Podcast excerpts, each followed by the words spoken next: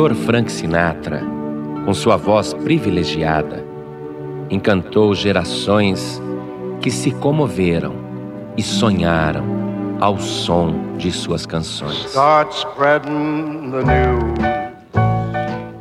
I'm leaving today. E aquela canção Stranger in the Night? Que sucesso! Que música belíssima! Strangers in the night, Até o Brasil foi lembrado, porque Frank Sinatra, como ninguém, soube interpretar a garota de Ipanema. Tall and tan and young and lovely, the girl from Ipanema goes walking and Frank Sinatra teve tudo e muito mais do que um homem poderia desejar em toda a sua vida. Ele teve as mais belas mulheres, anônimas e artistas, as melhores mansões, os melhores carros, os melhores alimentos, as melhores roupas, as melhores bebidas e uma coisa que poucos milionários têm: fama, muita fama. Frank Sinatra era recebido por reis, rainhas e presidentes, e não havia quem não o reverenciasse. Ele era o mais bem-sucedido cantor de todos os tempos e ainda recebeu como dádiva muitos anos de vida. Morreu em maio de 1998 com 82 anos de idade. Viveu como nenhum outro. Sua vida foi única, mas a sua morte o igualou a todos os homens. O seu funeral o rebaixou mais ainda.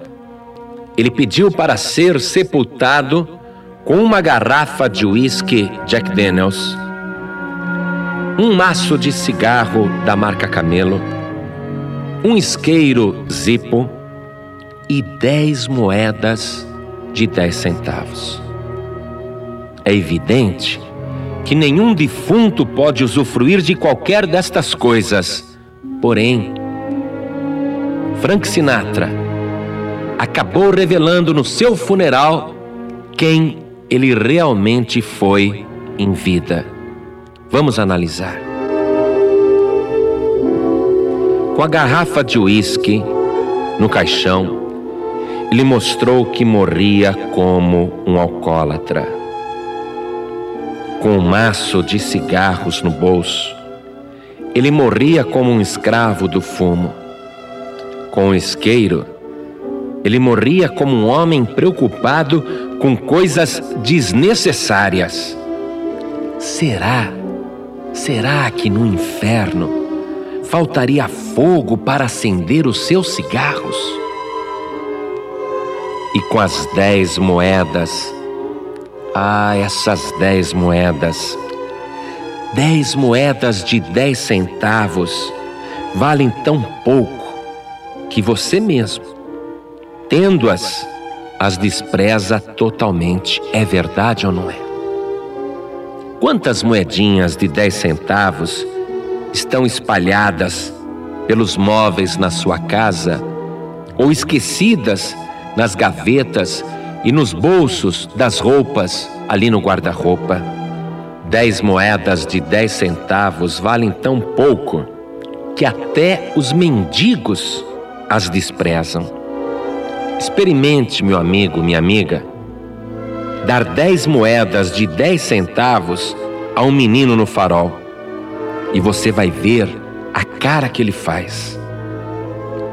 Se o mendigo for mal educado, e é difícil achar mendigo mal educado porque eles dependem da educação para conseguir as coisas. Mas se você der 10 moedas de 10 centavos para um mendigo, é capaz dele xingar você ou jogar as moedas na sua cara. Com as 10 moedas no bolso, Frank Sinatra mostrou que morria como um pobre coitado. O próprio Deus revela a diferença entre riqueza e pobreza, entre verdadeira pobreza e verdadeira riqueza.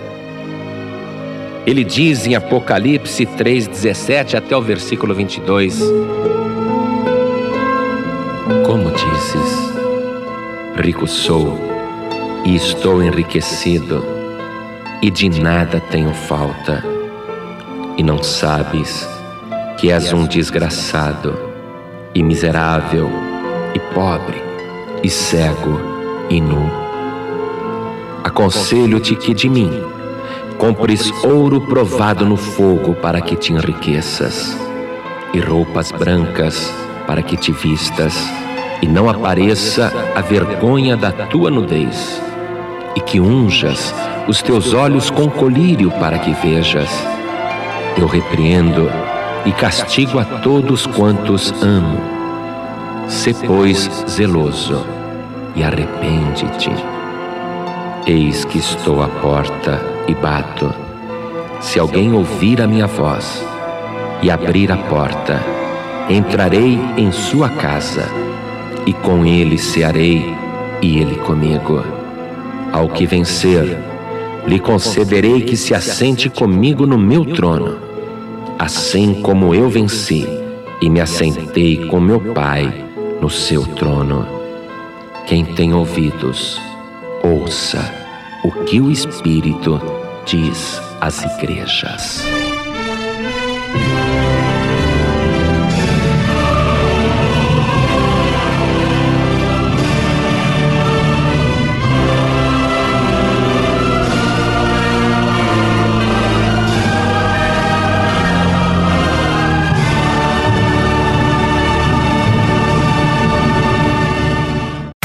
Você acabou de ouvir este podcast com João Ribe Palharim, um oferecimento dos pregadores do telhado. Para saber mais sobre este trabalho, acesse o site pregadoresdotelhado.org.br. Pregadores do Telhado, feliz a nação cujo Deus é o Senhor.